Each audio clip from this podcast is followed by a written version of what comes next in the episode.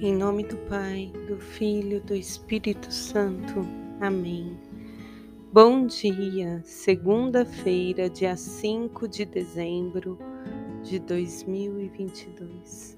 Iniciamos a nossa semana e nós te pedimos, Senhor, vem derramando o teu Espírito sobre nós. Derrama teu Espírito Santo e nos renova Faça nova todas as coisas em nossa vida. Traz os talentos, os dons e as virtudes que nos são necessárias. Senhor, fica conosco. Permaneça junto de nós. E que alegria, amados. Nós iniciamos essa semana, a segunda semana do advento. E João Batista ontem nos dizia: Depois de mim vem aquele que é mais forte do que eu. Convertei-vos o reino dos céus está próximo. Vem aquele que é mais forte, anunciando que Jesus viria para nos salvar e ele veio. Isso se concretizou. E nós estamos vivendo novamente a espera a espera do nascimento. O nascimento em nós. O Senhor a cada ano nos dá a oportunidade de abrir o nosso coração, que ao longo do, dos dias vai se fechando, vai se permitindo tumultuar pelas coisas do tempo.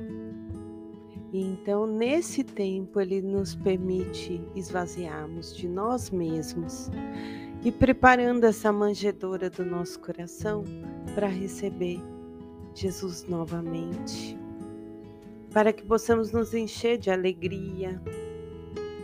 E o salmista então vai dizer no Salmo 85: Deus vem para nos salvar, porque Deus envia seu Filho amado, mas Jesus traz em si o Espírito do Pai. Ele é o Pai, ele está no Pai e o Pai está nele. Nessa plenitude, ele vem para nos salvar. E a leitura do capítulo 35 do profeta Isaías, do 1 ao 10, é um verdadeiro poema. O profeta vem revelando o pequeno apocalipse, a manifestação de Deus. Já revelando para aquele tempo um novo tempo que há de chegar profeta diz assim: Alegre-se o deserto e a terra seca, rejubile-se a estepe e floresça como um lírio. E nesse belo poema vai se desenrolando e ele diz assim: Eles verão a glória do Senhor e a majestade de nosso Deus. Dizei aos medrosos: sede fortes, não temais.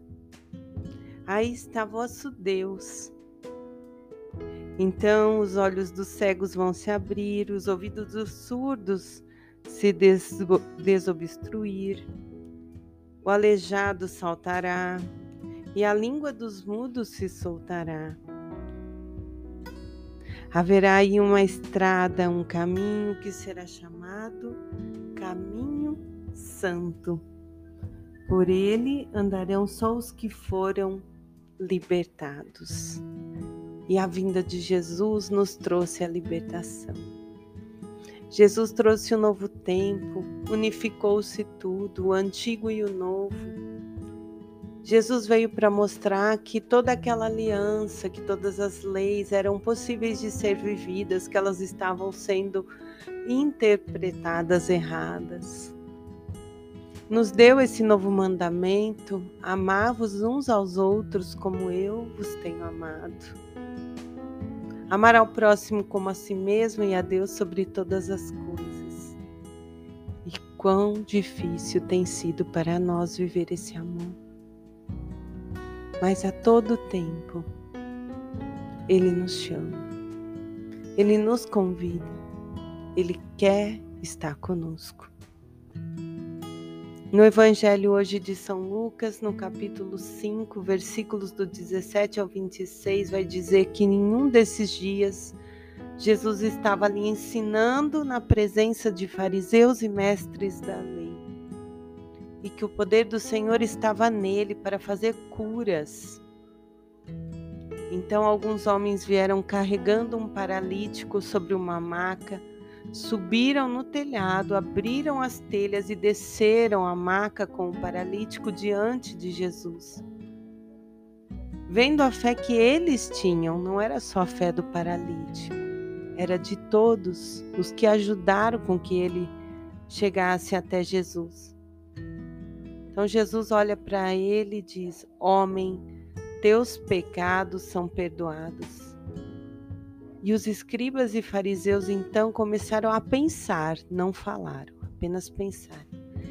Quem é este que fala essas blasfêmias, que pode perdoar pecados? É só Deus. E Jesus então penetrou os pensamentos deles e perguntou: que estáis pensando em vosso íntimo? O que é mais fácil dizer? Teus pecados são perdoados ou levanta-te e anda?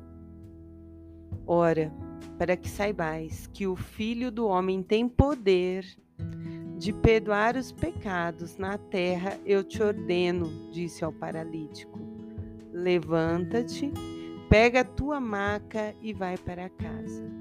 E no mesmo instante, diante de todos, o paralítico pegou a maca e foi para casa glorificando a Deus. Cheios de temor, dizendo: Vimos coisas maravilhosas. Amados, e que delícia que é, né? Como nós precisamos ainda hoje ouvir testemunhos. Os testemunhos nos edificam, nos dão alegria nos faz com que a nossa fé se torne mais viva e eficaz. Nós cremos, mas a necessidade do ver, do ouvir, do sentir a alegria do outro, em testemunhar a bênção que ele recebeu, a graça e a misericórdia de Deus nos faz é, anunciar a verdade de Jesus mas ter a certeza também que Ele perdoa os nossos pecados nos dá certeza de que um dia poderemos estar com Ele na vida eterna. Quando nós ouvimos um testemunho, sempre ele vem acompanhado de muitas pessoas orando, de famílias que se juntam para esse momento acontecer, assim como Aqueles amigos levaram aquele paralítico até Jesus. Às vezes as famílias estão afastadas e diante de um momento de dificuldade, elas se unem, elas passam a viver umas com as outras com mais intensidade, em oração, em comunhão. E ali acontece a manifestação do amor de Deus, porque elas se amaram entre si. Isso é maravilhoso. E mais lindo ainda é saber que o Senhor nos ama. E Ele conhece essas nossas fraquezas. Ele sabe que nós precisamos de testemunhos, de ver os milagres, porque bastaria uma palavra e seríamos salvos. Mas muitas vezes nós precisamos de algo concreto para seguir. Então o Senhor vai permitindo milagres ao longo do caminho, ainda hoje. E isso vai nos edificando. E como é bom viver esse amor em Cristo, viver esse amor com o Pai, com o Filho e com o Espírito Santo. Que possamos ser fonte e testemunho de tudo isso. Em nome do Pai, do Filho, do Espírito Santo. Amém.